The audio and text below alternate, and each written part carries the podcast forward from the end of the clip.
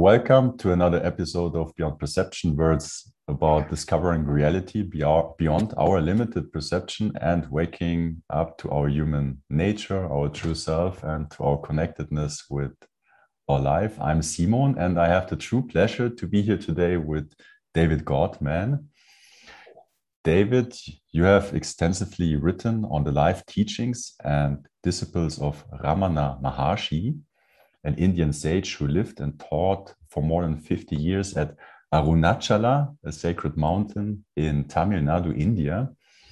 And from what I know, you have first visited the Tiruvannamalai, I hope I pronounced it accurately, probably not, ashram of Ramana Maharshi in 1976. And for eight years, you were the librarian of the ashram. And in the last 30 years, you have written or edited 16 books on topics related to Sri Ramana, his teachings, and his followers. And yeah, it's a true pleasure to speak today here with you. Thank you. Thank you for inviting me. And I want to share just a little bit of context before we start the conversation, how I bumped into, yeah, basically you. A few weeks ago, I encountered Ramana Maharshi and his teachings through your book, Be As You Are, which had a profound impact. It uh, changed my perception and perspective on yeah, many things, on everything, and experience beyond just the words came alive. And it was like seeing the world through different eyes. Uh, was very remarkable, and I'm still processing what happened, and I'm integrating that. And yeah, also therefore, I'm really looking forward to this conversation. So thank you again. Uh, may, may, I say that uh, you're not the first person. That, that there's, there's something about the power of his words that touches people, uh, makes them quiet, and in a very subtle way, immediately transforms their worldview. What they previously took to be uh, normal and real suddenly evaporated and was replaced by an entirely new um, perception on what was true about themselves and what was true about the world. It, it's quite a standard reaction to being exposed to his words. There's a power in those words sim- simply because he himself experienced the truth of those words. And even though he passed away in 1950, the, pa- the power of those words, when you read something he's said himself, still has the power to show you what he's talking about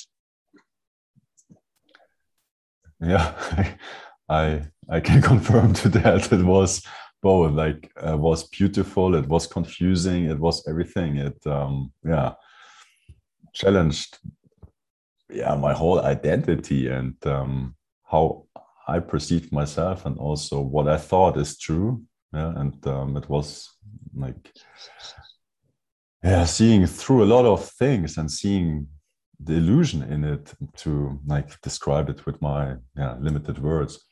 And and yeah i introduced you before and i provided a context. And you are the author of the book be as you are which i read and which enabled me to open up that experience. And so you are deeply familiar with the teachings of ramana maharshi. And would you mind briefly uh, to share with our audience who ramana was and why he was considered the most important Indian saint of the 20th century?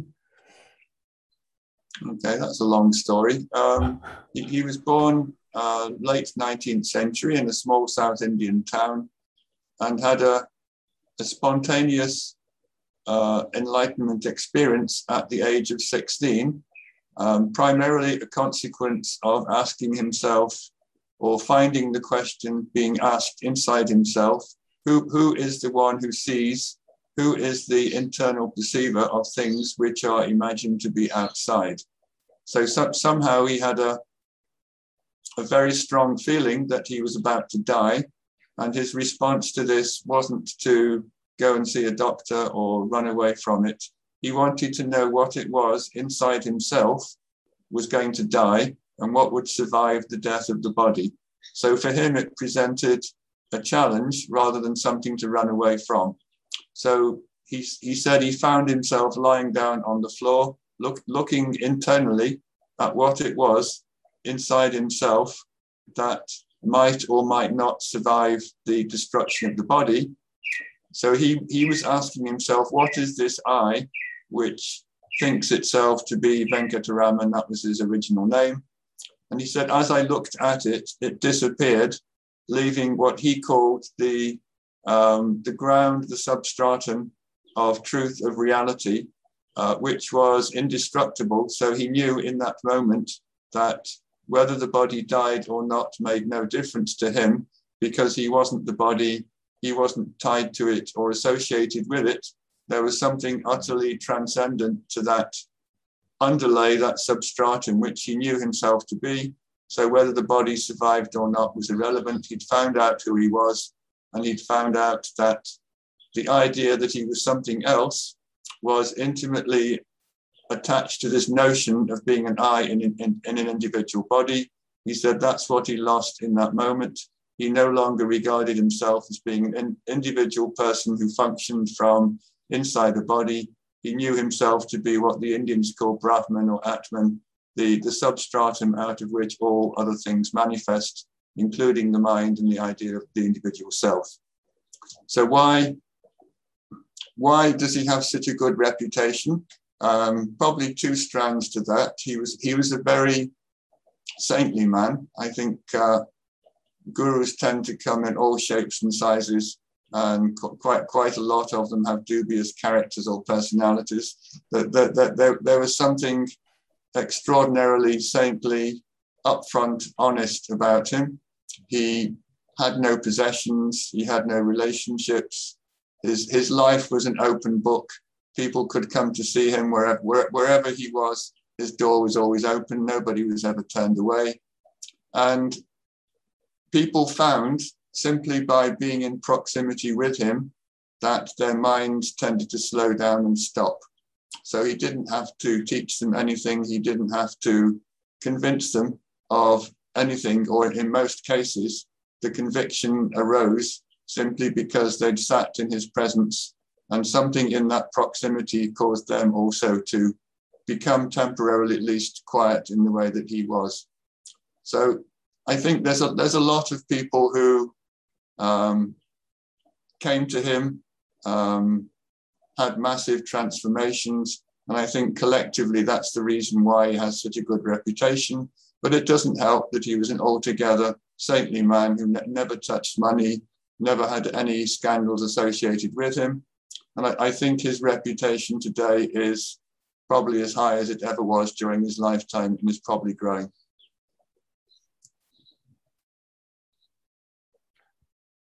Yeah, so you just um, described how he, oh, how, how did he describe um, through words, if he did, the experience of the self realization?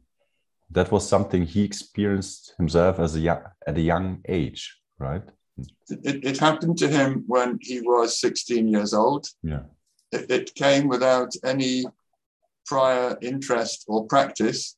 He, he simply solved the problem inside himself of what is this thing that I've been calling I inside myself? How did it originate? How did it come to occupy my body? and pretend it lived there and was a real permanent entity. He, he looked at this thing. In later years, he said, This is just an idea. It's a squatter who takes up residence in your house. And, and sim- simply by never being looked at, never being challenged, everybody assumes it has a right to be there. So he said, I, I, I, looked at the squatter. I said, who, who are you? What are you doing in my house?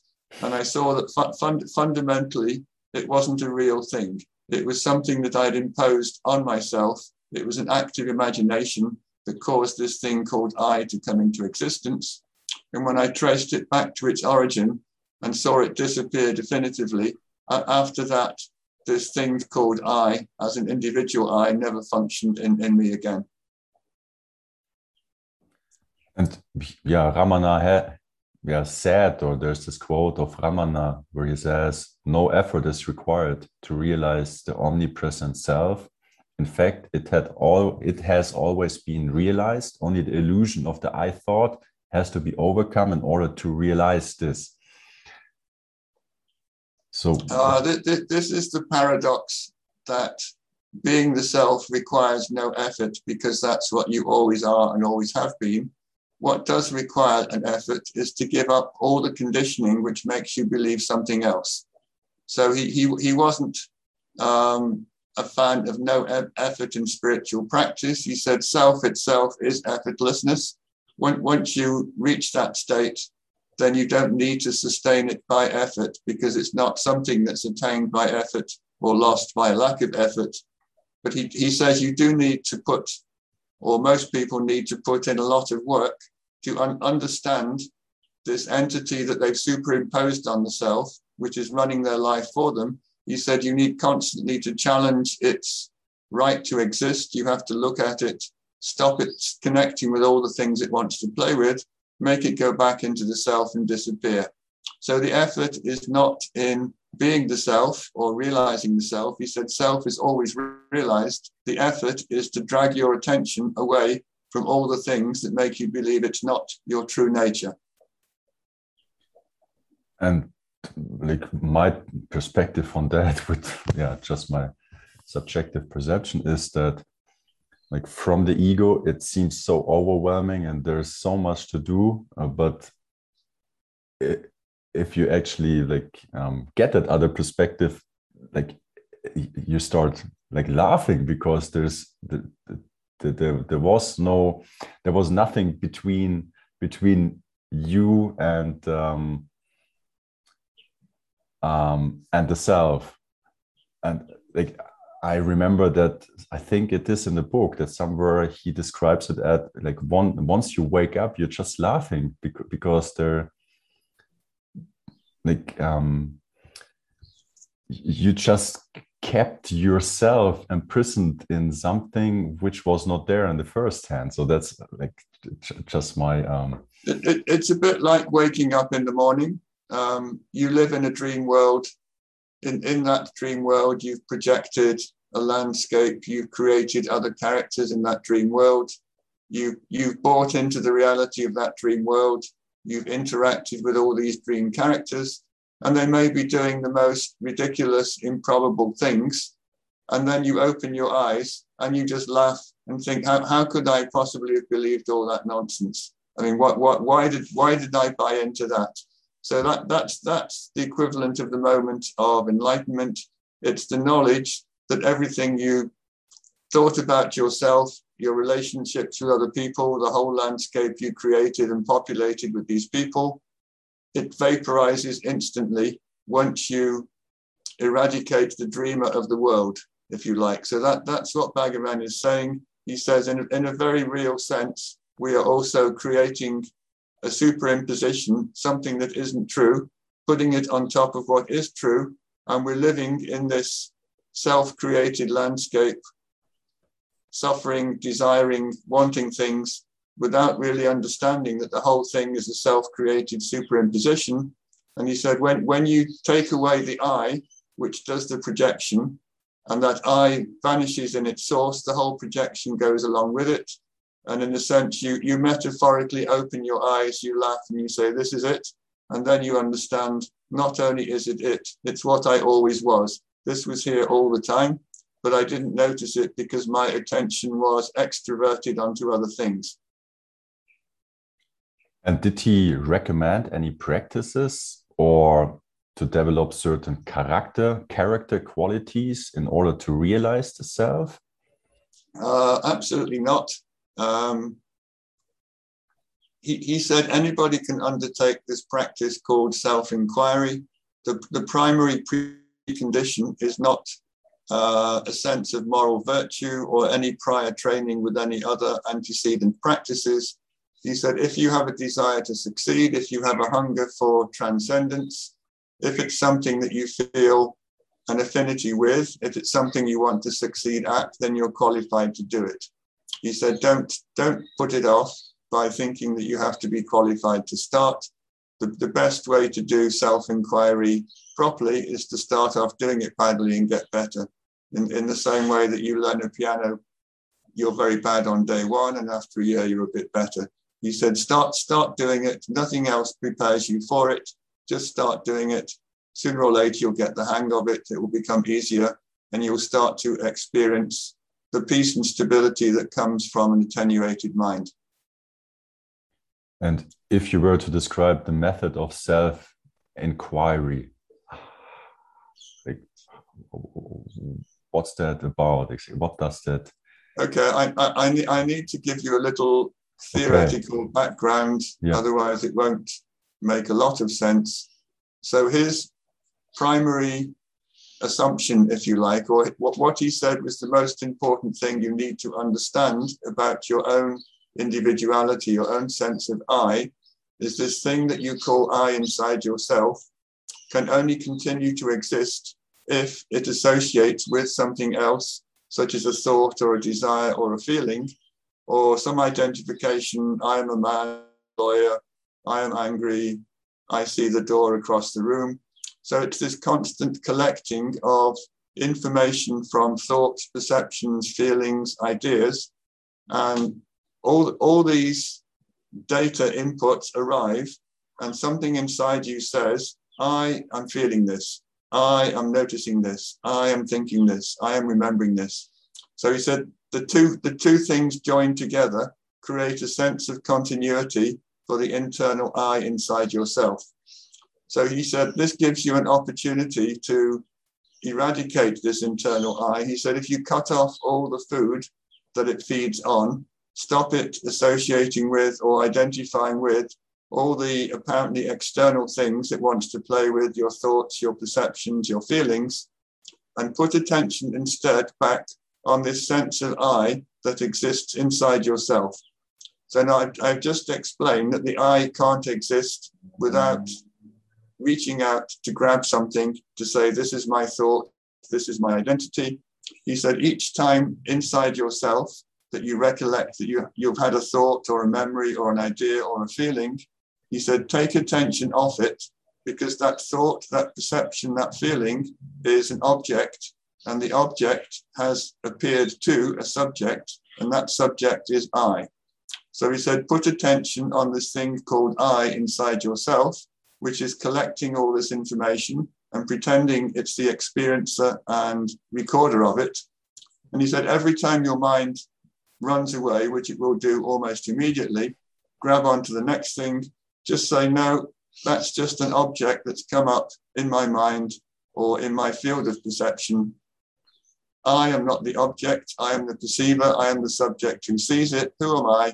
What is this thing called I inside myself? That continually collects all these inputs and then says that they're mine. I am the I who experiences them all. So he said, as you continually put attention on this inner sense of I and deprive it of all the things it needs to stay alive, he says you'll notice it slowly, slowly subsiding back into itself. And when you've completely deprived it of all nourishment, all food, it goes back into its source and disappears. And he said at that point, you recognize the true self from which all these wrong ideas emanated. And from that perspective, then there's also only karma if I believe. If only what? Uh, karma, or there's only something to fix, to resolve if I believe there right. is. So he, he, he said ideas about karma, they arise uh, only in relationship to this thing called I, which you imagine yourself to be. He said there's no karma in the self, Brahman Atman. He said karma is something that comes into being once you've misidentified yourself as a person who lives in a body. He said, once you think I am the doer, I am the performer of actions, then this thing called karma starts sticking to you and there are consequences to your actions.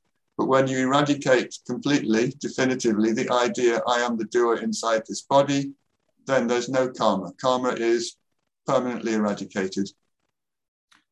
And then one illusionary um, identification, illusionary identification would also be to identify as a soul, right? Not just the body, but also the soul from this perspective is also just a way of identifying yourself, right? When you identify as yourself, almost invariably you're talking about something that you locate inside a human form. Um, you don't say, I am that mountain over there. You say, I am the, I am the person who lives inside this, you know, one meter 80 frame.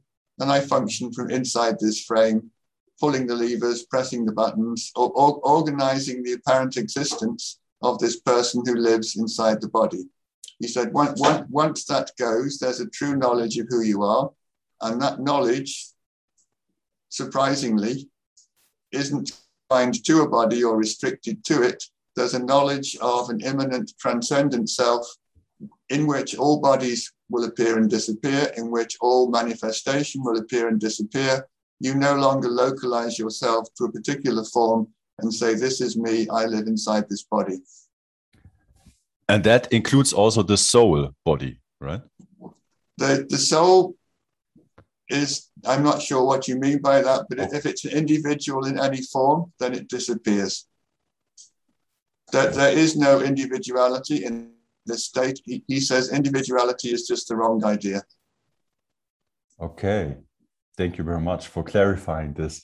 And I'm aware you're writing about this that he had different teaching styles depending on the progress of the devotee. Could, mm-hmm. could you explain his way of teaching the different styles? How did he lead his devotees to realize the self? Um, he, he, wasn't a one size fits all teacher. He, he recognized that people were at different levels of maturity and also had different inclinations. Some people are attracted to one kind of practice, some people are attracted to others. In, in general, he always said that my primary, highest principle teachings is the silence that comes off, off me when I just sit here being quiet. So he, he recognized that there was a direct heart to heart transmission, if you like, that when people came to sit with him and quietened their minds, then his state was able to communicate with those minds and pull them back into their own source. So this was a non-verbal teaching. It was a non-verbal transmission.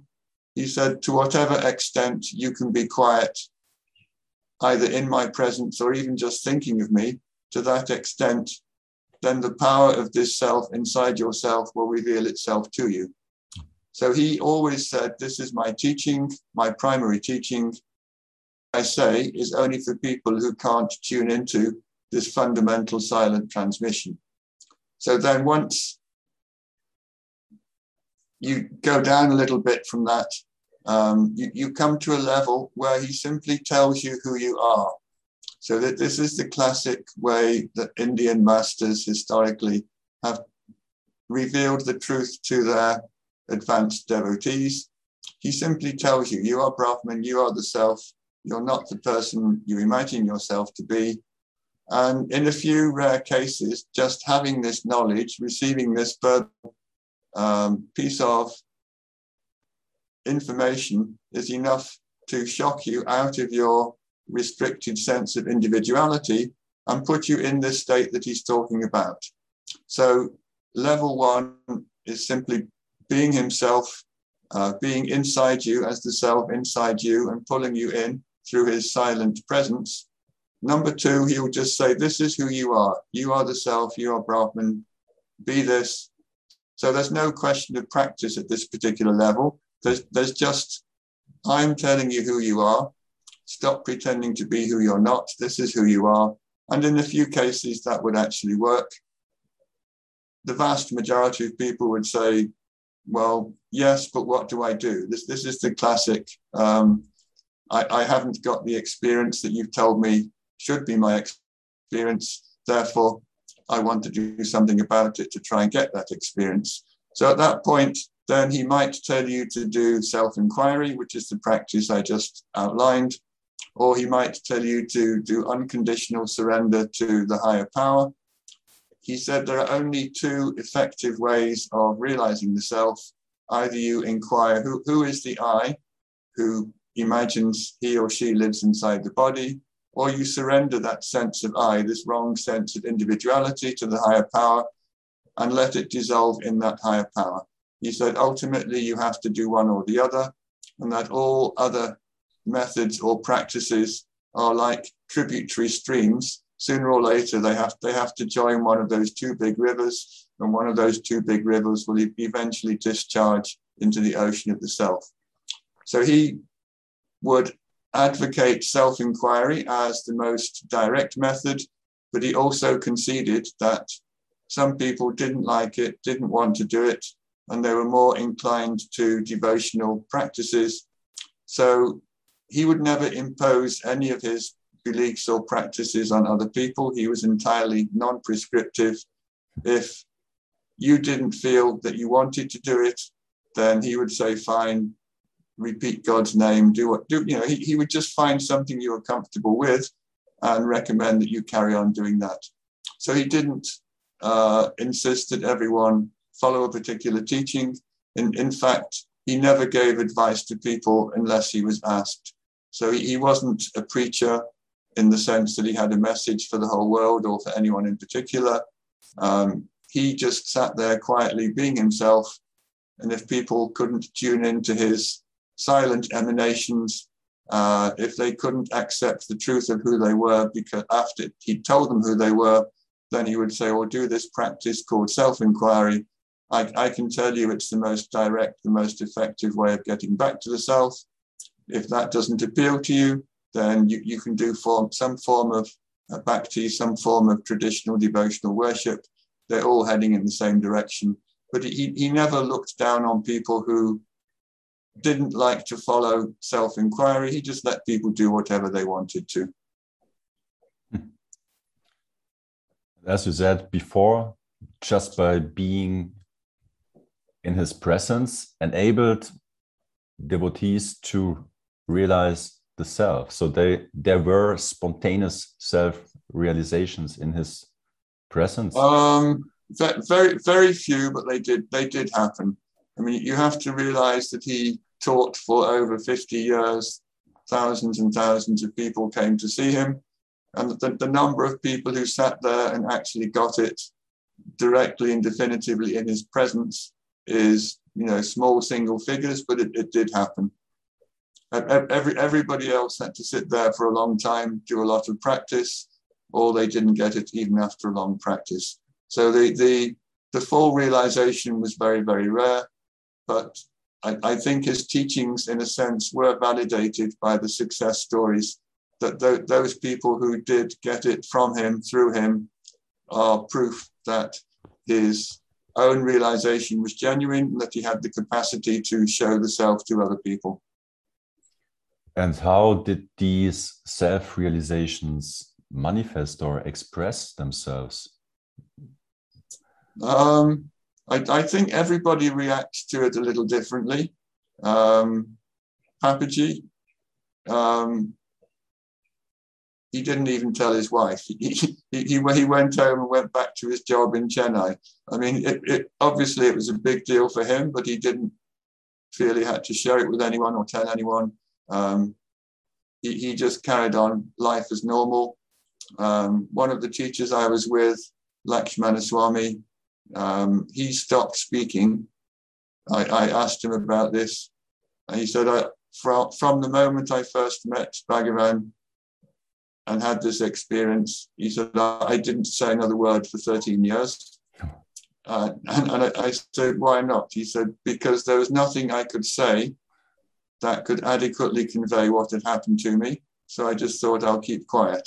So, so everybody, or not everyone, each person seems to have a different, very specific reaction to the event. Um, what they all do say is there's absolutely nothing you can say about it that's true or in any way communicates what's happened. It, it's something beyond the mind, it's non-verbal. If you've got it, you know it, and if you haven't got it, you, it can't be explained to you. So you cannot really describe how life after self-realization will be like. Um, you, you can do it indirectly. I mean, they, they, they will all say, oh, it's peace, it's silence, it's happiness, it's bliss. Um, there are characteristics of it, that are quite interesting. Um, you, you have completely lost the sense that you're the agent of anything the body does. Um, all of these people say that everything they say and everything that the body does is not brought about by choice. Uh, they don't choose to do things, they don't choose to say things, they don't ever feel that they're the agent for the actions that the body performs. They say some, some power makes me say the things I say, some power makes me do the things I do, but there's nobody inside me that chooses or desires what to do next. All these things happen spontaneously. There's no feeling that anything needs to be done. And if things are done, there's never a sense that one is the agent of their doing. Hmm. Yeah. From what I understand, Ramana also speaks of different truths. So there's relative truth and an absolute truth. And he, or I found this quote there's neither creation nor destruction, neither destiny nor free will, neither, neither path nor achievement. This is the final truth. Uh, could you sh share your perspective on that? When I heard that initially, it was a bit. Uh, is that is that the verse that got you? That was very hard write. Like it was, it didn't make any sense. That, yeah? And it was so like, fuck. no, I want my free will. Yeah. like... Oh, definitely, definitely said there's no free will. Which, whichever level of the teaching you want to talk to him at, he would never concede free will. Um, but the particular verse you just read out comes from a very famous Indian saint philosopher from about 1200 years ago and the, the teachings in that particular verse are labeled Ajata Vada. Ajata means no creation. And it, it quite literally means that, that there was never anybody who experienced ignorance, that the manifest world never did come into existence, even as an act of imagination. And because there are no people in the world, no one is struggling to attain liberation and nobody is attaining it, this is the final truth. The word, the word in Sanskrit is paramartha, and that, that's taken to mean the highest possible experience of truth is that nothing has ever happened because there's nobody to whom anything is happening. So Bhagavan said, this, this is my experience, and it's the experience of all people who have realized the self, but it's not something that you can explain t- saying this repeatedly isn't going to help people because it, it doesn't give them if you like a, a, point of contact with their own sense of ignorance. It doesn't give them a, a key to the exit door. You said pe- people have locked themselves up in these imaginary rooms. You, you have to tell them where the door is. You have to give them the key. You have to show them the way out saying that they, they don't exist and haven't ever existed isn't fundamentally going to help them.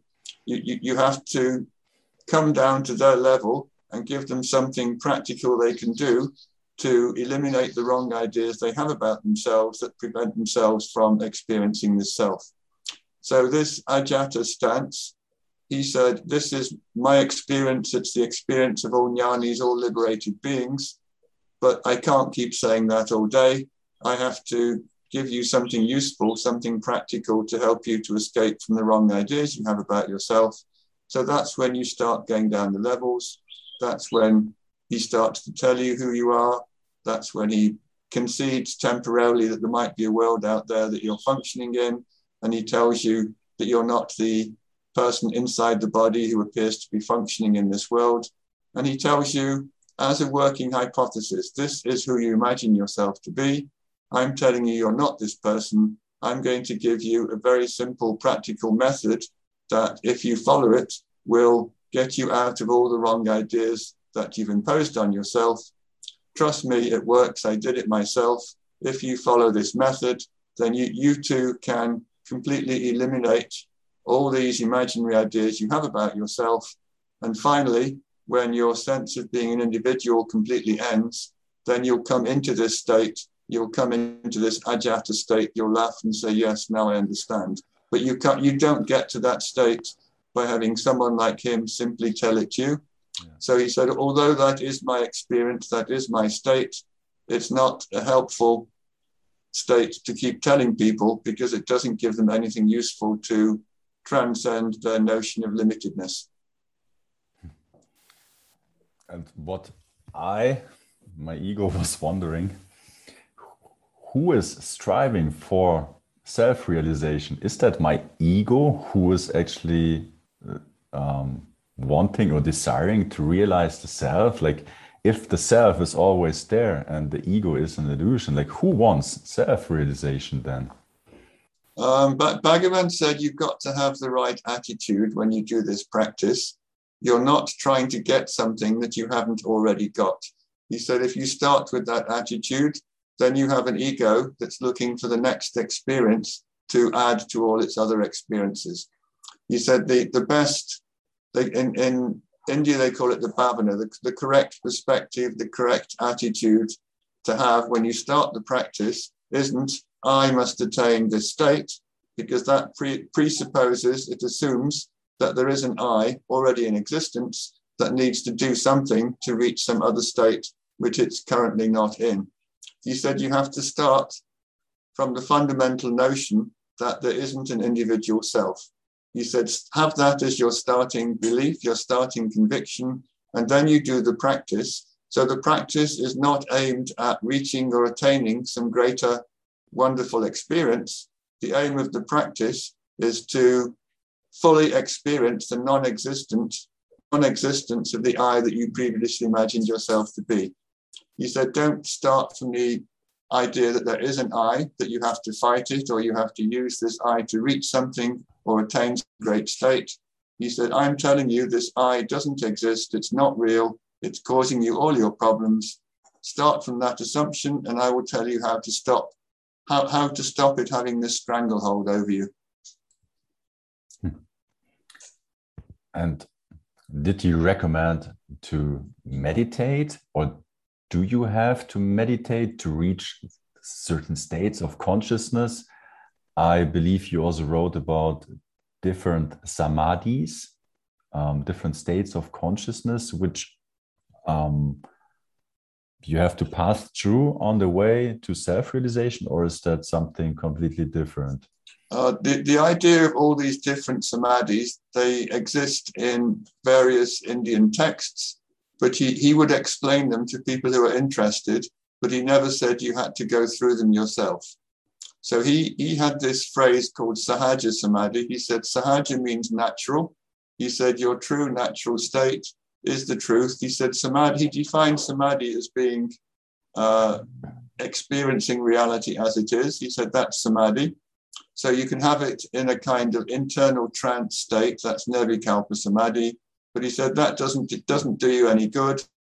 Uh, your, your desires haven't been extinguished. It's just a temporary state uh, of absence of mind in which you're not aware of anything outside of yourself. These are the traditional samadhis that the yogis aspire for. He said you don't need to progress from one to the next to the next. He said go straight for the sahaja, the natural state. And the way to do it is through inquiry. You don't have to um, subject yourself to levels or grades or hierarchies. He said, There's only one true state. You're in it right now. What's stopping you from recognizing this is your notion that you're a person who lives in a body. I will give you this practice called self inquiry that will help you to eradicate the wrong idea that you live in the body. You don't have to deal with all these other samadhis, they're just a detour. And he said there is only one consciousness. You said there are not levels of consciousness. You don't graduate from uh, simpler ones to higher ones to even more high ones. He said consciousness is as it is. It's what you truly are. What you're not is this person that you take to be yourself. And when you give that up that idea of being a person, all that remains is consciousness. And there's no higher or lower consciousness. There just is consciousness. That's what you are. And when you stop thinking, I have body consciousness, I have self consciousness. All of these are additions to the basic underlay of consciousness. Give up the idea that there is some kind of consciousness, like an I consciousness or a body consciousness. He said, give all that up, and what remains is the one and only consciousness. Thank you for sharing this because that created some confusion for me because in those weeks I referred to, which led me to having this conversation with you, there was this realization that um, chakras, the different states of consciousness, that that's an illusion that doesn't exist. But that was something I have been practicing for a while and which was very helpful to me in my own development and extremely valuable helpful and then suddenly there was this realization it doesn't exist. And it was very confusing. So so when you're sharing this now that adds a very valuable perspective on so so on what what he would say is that all of these practices can produce experiences. They might be very peaceful happy blissful visionary experiences but they haven't transcended the experiencer. The experiences that occur to an experiencer he says what self-inquiry does is eradicate the experiencer so that no experiencing can ever be possible again. Hmm. Hmm. Hmm. and I, yeah, we had a brief inter uh, conversation before this conversation, and we exchanged some quotes. And another one I, I would love to citate is the thinking mind and the I thought are one and the same. The thinking mind is an illusion. You already spoke um, mm-hmm. about what is reality or what is illusion. And maybe you could add on that a little bit. How did he defi- define the mind? What was reality to him? Okay, so it's most definitely not mind. Um, yeah. So he, he was, how shall we say, a syncretist. He, he didn't go for lots and lots of little subdivisions and have very careful, carefully tailored distinctions between all these um, psychological phenomenon. He would say that mind, fundamentally, he would either say it's just a bundle of thoughts, or he would equate it with the I thought. The I thought is that which rises inside yourself and says, I live here, these are my thoughts, these are my feeling. So he said that is mind, mind and I thought are essentially the same phenomenon. And he said, neither of them is the reality, neither of them is the truth. Mind and I thought are superimpositions on what's real, and that you can get rid of both and you can live very happily without both. So when, when I say that mind is a bundle of thoughts, it's more accurate to say that it's the thinker of those thoughts. He said your problem is not thoughts in themselves, he said, There's nothing wrong with thoughts. Thoughts are going to happen. The problem is, I am thinking these thoughts. So th- this is the I thought. The coordinator inside yourself that takes hold of all these thoughts and says, I am the person having these thoughts, is what you have to get rid of. So he, he said all of your problems come from identifying with this I inside yourself that collects thoughts imagines it's experiencing them, and then it has to choose or decide what to do next. Once you buy into this notion that there's an I in there who thinks, chooses, and decides, then you have to start protecting this entity inside yourself that you've created. You have to constantly, on a moment to moment basis, choose and decide what to do next because you've invented this thing inside yourself that you need to protect and nourish and look after. He said, This is not necessary at all. Let thoughts be there. They're not going to bother you until the point comes when you said, I am thinking this thought. I am, I am making this decision. I am choosing what to do next. He said, It's this I thought that's your problem, not the thoughts themselves. So thinking is not going to stop after self realization. It's just thoughts. Thoughts, thoughts will be there, but there won't be a thinker of them. Um, so he, he, he seemed to have thoughts. For example, he would be sitting in his hall and somebody would walk in and he would say, oh, I was just thinking of you and you turned up. So obviously some, something's going on in his head, but what's not going on in his head is an I thinking, I live here, I am collecting thoughts, I am responding to them. And from that perspective, everything is a construct of the thought, right? Like Yeah. our body, this world, everything. So this all is in like the absolute truth. Ev- ev- everything you see, think, believe is thought. Once, once you've decided that you're this person who lives in a body, then he said that the, the, natural consequence of that is you create a world that's actually made out of your thoughts in a way that there's, there's no reality to it. It's all an imaginary superimposition on what's true and what's real. And it's all comprised of thought. It's all made of thought.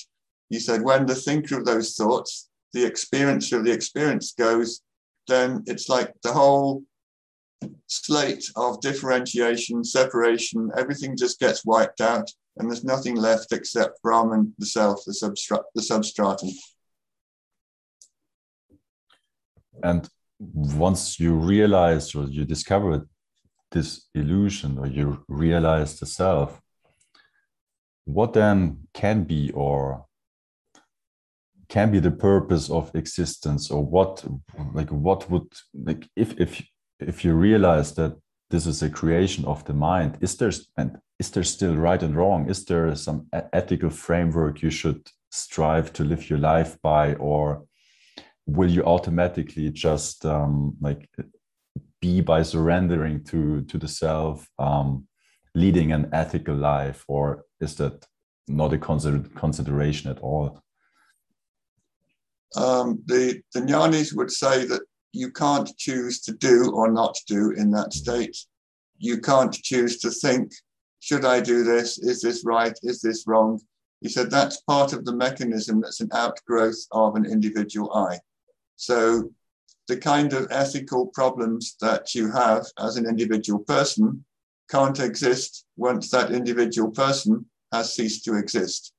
What they do say is that once you get taken over by this current, this self, then everything you do is a manifesta- manifestation of that self. Every, everything is good, everything is done well, everything is done properly, but it's not done with any choices. Is this a good thing? Is this a bad thing? So you can't strive to live an ethical life after this realization because there's nobody left who can make fundamental choices about rightness and wrongness or what to do next. It, it's all taken over and run by the higher power, which is the self which is the self. Yeah. and did he believe everyone who wanted um, could realize the self in this lifetime or is this something Uh, which Uh, in this lifetime, probably not. Um, he, he, he did say that everyone ultimately is destined for self realization. Uh, he, he took a longer view. Um, he said it's going to happen maybe over many lifetimes, but he said ultimately, ultimately it's the des- destiny of everyone to go back to the self and extinguish their idea of indiv- individuality there and at which point there will be self realization. I don't think he would have said it's possible for anyone in a particular life to do it, but he, he did concede that sooner or later that was that was everyone's destiny. and from that higher truth that absolute truth that there is no that there is no free will that basically is the reflection of that that sooner or later everybody like will come Uh, back I, to where will I'll everyone- qualify this a little bit. He, he Okay. said we always have the choice not to identify with the body that's performing action, the mind that's thinking thoughts. He said that's that's your one true freedom. He said mo- moment to moment, Mhm. you can acknowledge or recognize that you're not the person who lives in the body. Uh, don't buy into that idea. He said that's always your choice. In fact, he said it's the one true freedom you have. He said all other freedoms are in choices at all, but you always do have the choice to not identify with the body which is performing its actions. Hmm, okay and if you if that's the right word at all compare his teaching to other Advaita teachers such as Papaji or Nisargadatta Maharaj? Was it very different? Was it similar? How did you uh, experience differences? I think they all had the capacity to show you who you were when you were exposed to them. So you, you sit with these people. Um, some of them are quiet, they just look at you. Some of them argue with you. Some, like Papaji, was a householder, he had a, an ordinary suburban life to some extent. Lakshmana Swami, he was a complete recluse. He hardly ever saw anybody. That they all have different um, characters, personalities, but what they all share is an absolute, um, unshakable knowledge of who they are. And that knowledge is capable of communication to people in their vicinity or to people who practice their teachings. So I, I think that there are differences of vocabulary, there are differences in the way they directed people towards this truth, but they were all functioning from this state of truth. They all had, how, how shall we say, the best interests of everybody in reaching that truth. And although the vocabulary and the teachings varied slightly, they were that truth and they were pushing everybody into it. And would you say that depending on one as an individual um, stance, um, different teacher, different style of teaching would um, resonate more or enable one to to to to to get the truth behind the teaching more easily than maybe with another teacher? Um, probably. I, I, think everybody has a destined teacher, and often when you show up, um, you you instantly recognize a connection with that particular teacher some, some something happens. It, it's not that um, some people are more ready, more mature, and that the mature ones get the experience and the immature ones don't. I think if you find yourself in the presence of a true teacher who is your true teacher, not a true teacher in general, then there's, then there's this impact, this moment of recognition. You get a sense of silence. It's, it's almost like an initiation. It's like you've come home, you found you found the right teacher, you're in the right place, and those teachings are going to work on you, resonate with you better than they are on someone who might be in the same state as you, but is destined to be with a different teacher. Dear David, thank you so much for this conversation. Mm-hmm. I don't know, feel free to share this or not. What I would be very curious to just hear a little bit of your own experiences. How how did your life change over the course of these decades, uh, like being exposed to all these great teachers and teachings, and um, if if that's something you you would um, feel free to to share, but if not, that's also totally. I, I, I'm I'm not sure if, if I can answer that because okay. I, I, I'm on the inside, if you like. Um, I, I, I, don't find it possible to judge all, all these things. Um, Lakshmana Swami, I told you about, um, he, he said only the teacher can see what state the devotee is in. The devotee lacks the apparatus, the equipment to make any judgment about how near or how close he is to realization, how um, whether whether they have the capacity to reach that state, whether they've done much to attain that state, whether they're making good progress. He said this is something that's very easy to see if you're in that state, but if you're inside a mind and still trying to get yourself out of the mind, then you have zero capacity to make an effective evaluation of what state you're in and how long it's going to be before you get out of it. So I, I could tell you all kinds of stories about how I think I've evolved and how much progress I've made and all the great experiences I've had with all these great teachers. But they, they just they're just my um, my stories. and I can't give you a definitive, yes, I've made this much progress or that much progress. I, am very content. I, I, will say that. I, I have great respect for all of the teachers I've been with. I have great respect for them showing me who I am, briefly, temporarily. They, they have validated their teachings with me by moments when I've sat with them and they've shown me who I am. Um, it, it, it, it never stuck, but there's, there's something in those experiences that for me validates uh, their claims about themselves and the teachings that they give out. So I, I will say I have experienced firsthand the essence of what these teachers are saying and the essence of what they're being, but I, I can't say that it's permanent or it's stuck. But I, I will say I'm very happy and I'm very content. Hmm. Thank, thank you very much for sharing this with us. I don't know, do you have a last word to the audience, something you feel compelled to share about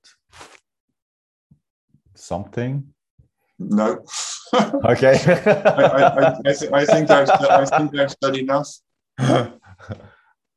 well, um, yeah, thank you, David, again uh, for your time, for sharing your experiences, and also, um, yeah, sharing about the teachings of Ramana. Thank you very much. Thank you, everybody, for listening. Yeah, and also thank you to the audience. Thank you very much for being with us. And um, yeah, see you next time. Thank you very much.